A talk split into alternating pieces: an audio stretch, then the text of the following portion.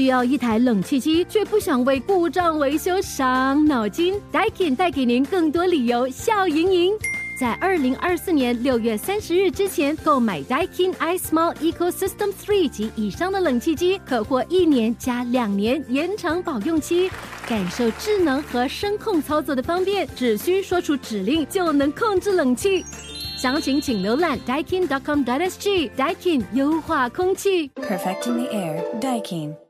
欢迎收听印象古早，你好，我是淑君。今天的印象古早啊，来到了百盛楼，也就是书城 二楼新华书店这里，访问杨善才先生。当年为什么会离开世界书局？那是哪一年？一九八零年到八一年。一九八零年、八一年，因为世界书系的内部改组。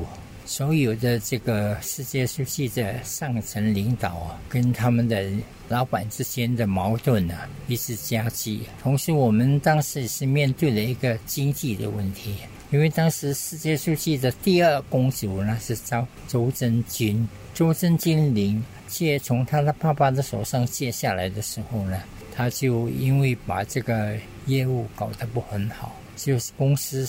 损失掉很多的这个资金，所以就这个生意呢，就面对了一个经济的挑战呢。就是因为当时我们也买了两座电务，世界数据那时候也是准备被政府搬迁转移，所以买这两间租屋的时候呢，就是在神木列大厦一个七楼的八楼。这个两个主屋呢，就是因为向华侨银行贷款嘛，因为我们原来这个店是华侨银行的，所以华侨银行贷款的，所以华侨银行就逼我们必须在短的时间里面把这账还清，否则的话呢，他就要没收世界手机。所以当时就请求世界书记在香港的周真二，他第三公主就是周真君的第二、第三。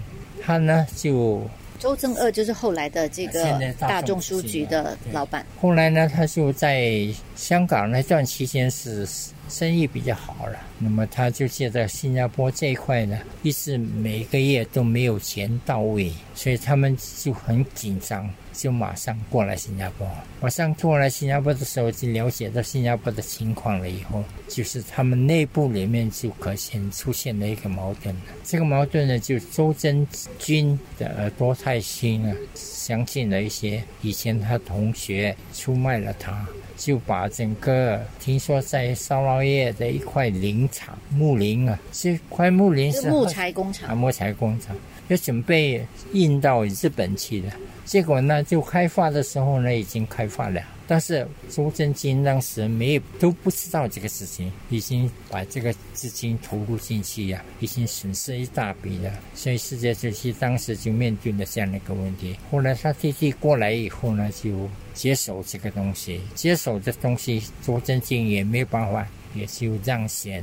那么接手了以后呢，就必须改革了。因为改革世界书记从头到下都是在改革，就把一些准备退休的啦，一些应该是破钱的了一些除掉。然后世界书局就改成了现在我们所知道的大众书局。然后你在那个时候就离开了。其实当时还不是大众书局，还是世界书局。后来他接手了以后呢？就包括大众书籍在内，所以大众书籍后来就上市公司了。上市公司上市了以后呢，就改变整个有用大众集团、大众控股集团，把收购世界书籍所有的产业跟大众包括在内，就在他的名下。所以你就是那个时候改组的时候，就离开了世界书局，自己成立了现在目前这个新华文化实业。其实，在我还没有离开之前呢，我是在参加了一个跟张克论啊、林兴龙啊，我们三个人发起人，在我们这边百盛楼的三楼。一九八零年我们就开始经营，后来因为这个国际国际图书公司呢，因为它发展的。呃，进途径是很快。我们的张老板呢，张先生呢是很有野心，所以就一连发展了四间我们买了四间，租了四间。后来我觉得后来这样的情况发展下去不是不是问题，就后来造成了我们之间的矛盾。后来我就离开是国际主席公司，当时也在国际已经当了一年半了，当时我还是董事主席。离开了国际以后呢，我们就组织了这个国新华图书公司。所以从一开始到今天，新华都是你一个人独自经营？不是，还有其他的两个人。我们当时也邀请了以前香港世界出版社的一个同事，是香港人。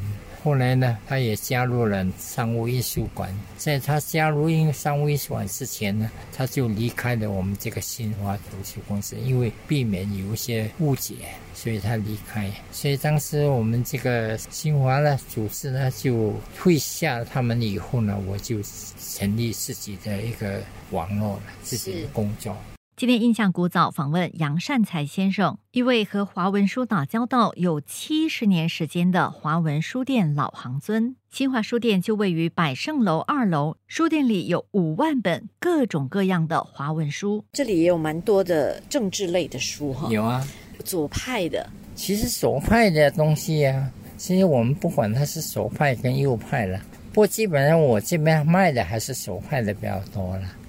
所以，新加坡在五六十年代的时候，对于某一些政治思维跟政治立场风起云涌的时代，书店当时有遇到怎么样的一种面对怎么样的一个挑战吗？在营业方面，其实书店主要是因为看老板的主持，看他们办些什么书。我们作为店员呢，就是买什么书就卖什么书。嗯，那么当然到。你自己掌握了以后，别说是现在新华书店是我掌握了，我要卖什么书我就来什么书啊。嗯啊，但是我一方面都是对右派的这方面的东西呀，就很少很少去接触它了。所谓反动的啦，或者是我们算是比较颓废的，很多对我们人生没有什么好处的，这些就是没有的了。那有没有遇到过，比如说当时的这个有关当局哦，会来查书店，说，哎，有没有一些禁书？有这个东西是常常会有的。开始的时候呢，是他们按照他们的这个条例啊，就是每一个星期都要出来巡，看看这书店的卖的情况。后来慢慢慢慢见了，这个书店一般上都按照自己的条例生意去做，就没有这个事情发生。什么年代？大概是七十年代吧，七十年代，七十年代比较多一点。然后呢，有一些人有些某投诉啦，说啊某个书店有卖家书，这个东西会影响什么什么。嗯。这个呢，可能政治部就会派人去查。哪一类书会被人家投诉。呃，有很多呢，就是些黄色的东西，黄色书籍。啊，黄色的书。OK，有些是太过激进的，牵涉到一些政治政坛，或者是影响到我们国家的一些不良的情况嗯，那是些书了。那么这些些书一般上就不是说控上法庭了，也没有啦，只是他告诉你说这些书不应该卖的，嗯，啊，你们应该收的。但是你可以上诉，但是呢，我现在为了这个几本书上市是不值得的。那会罚款吗？不会罚款，就收起来就好。啊，对。而且当时在，我记得有一个故事是影响很大的，就是说，当时在六十年代、五十年代，有一些书店里面呢，常常都有卖这些禁书。所谓禁书，其实黄色的也有，还有进步的也有。进步是什么意思？所谓进步呢，就是牵涉到一些政治、社会主义理想的这些人物啊。就是宣扬共产主义的嘛？社会主义跟共产主义。社会主义才进入共产主义，只是社会主义制度大到进入共产主义，不是指本地啦。其实本地也是这样，外地也是这样子的情况。所以我我们知道有有一些这些人物啦，但是书店里面也隐藏着一些偷。所以会有人说偷偷跑来说：“哎，我想要某本书是禁书，是可能在这个书库里面某一个角落，然后偷偷卖，这样可以的吗？”看看怎么样的卖法了。一般上不认识的人过来问一本书的时候是不可以卖的。比如说我以前告诉你，我我们店里发生了一件事情，以前世界书籍有一个同事，他问人家要买一本《钢铁是怎么样炼成的》，这个是禁书嘛？为什么他要买这个书？后来我那个同事告诉他，因为他不懂了这个东西，他只记得这个钢铁是。他以为是工厂的运作，怎么样炼钢？他就说：“呃，这个书我们以前卖过啊，什么啊？那糟糕了，你以前卖过，为什么现在没有呢？”那我马上阻止他，我告诉他：“不是，那个卖的跟这个不同，这个是另外一本书。奥斯特勒夫斯基是作者。”俄罗斯奥斯特勒夫斯基是他的原来的作者的名字了啊，所以我就告诉他，后来就不是这个事情了，就避免发生了这个事情。嗯，因为你不知道对方是什么人物。那是七零年代吗？六七十年代的，有一个人进来想要买钢铁是怎样炼成的，啊，然后呢，您的同事就说找不到这本书，对，就就问您，还是你听到了啊？说哦，现在没有卖。他说，诶，我们以前有卖过啊。然后你就说，哦，但是不同的书是这样吗？对，那就避免了一场可能这个误会，所以那个人就走了啊。对的，因为可能那个人会知道。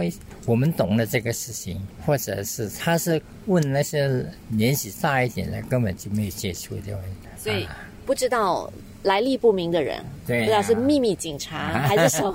对对，其实有六七十年代的时候，很多这个秘密警察，嗯，有很多人冒充读者来问书、买书啊，这些都是有。所以曾经有人就这样子。被抓了吗？其实新加坡就是一个特殊的情况。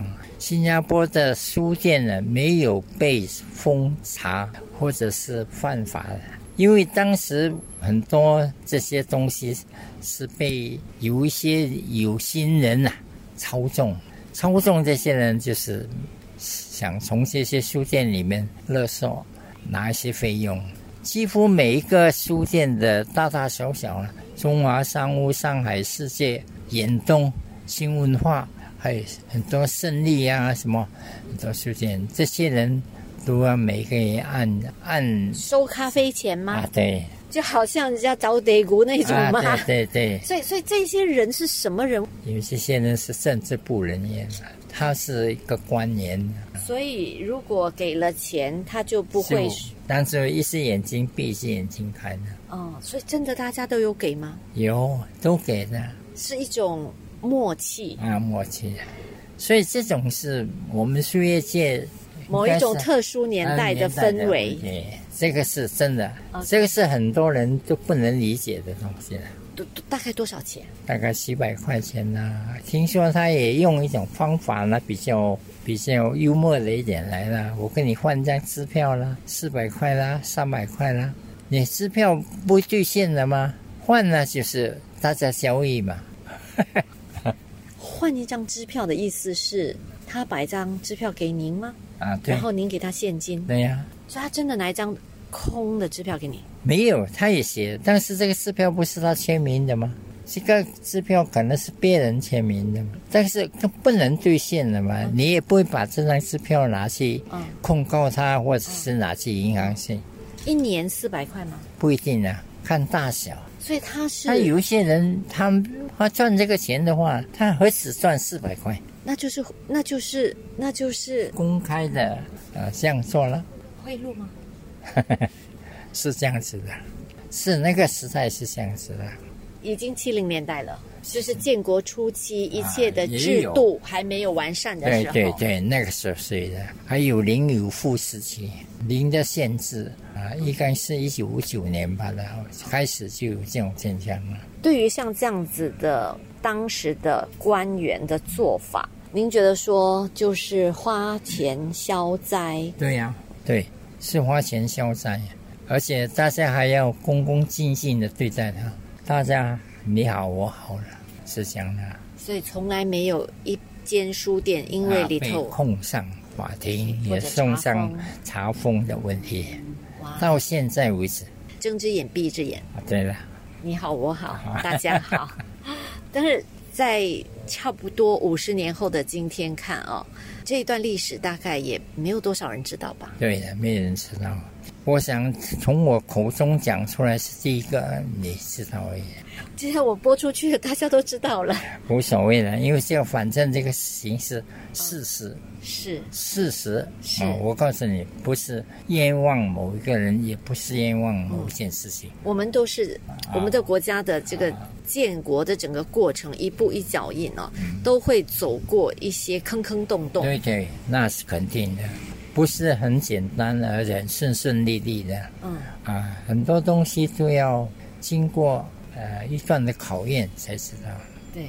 和华文书打交道七十年，杨胜才先生在八零年代的时候出版了一系列的少年读物，让他赚到了第一桶金。而早年出版业卖得非常好的，还有一种另类的书籍，就是黄色书刊。下一期的印象古早，继续请新华书店老板杨善才先生分享。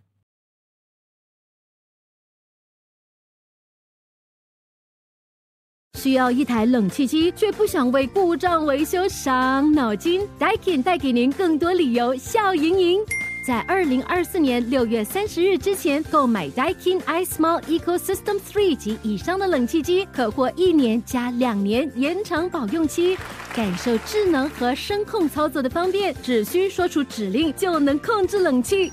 详情请浏览 daikin.com.sg。Daikin 优化空气。Perfecting the air. Daikin.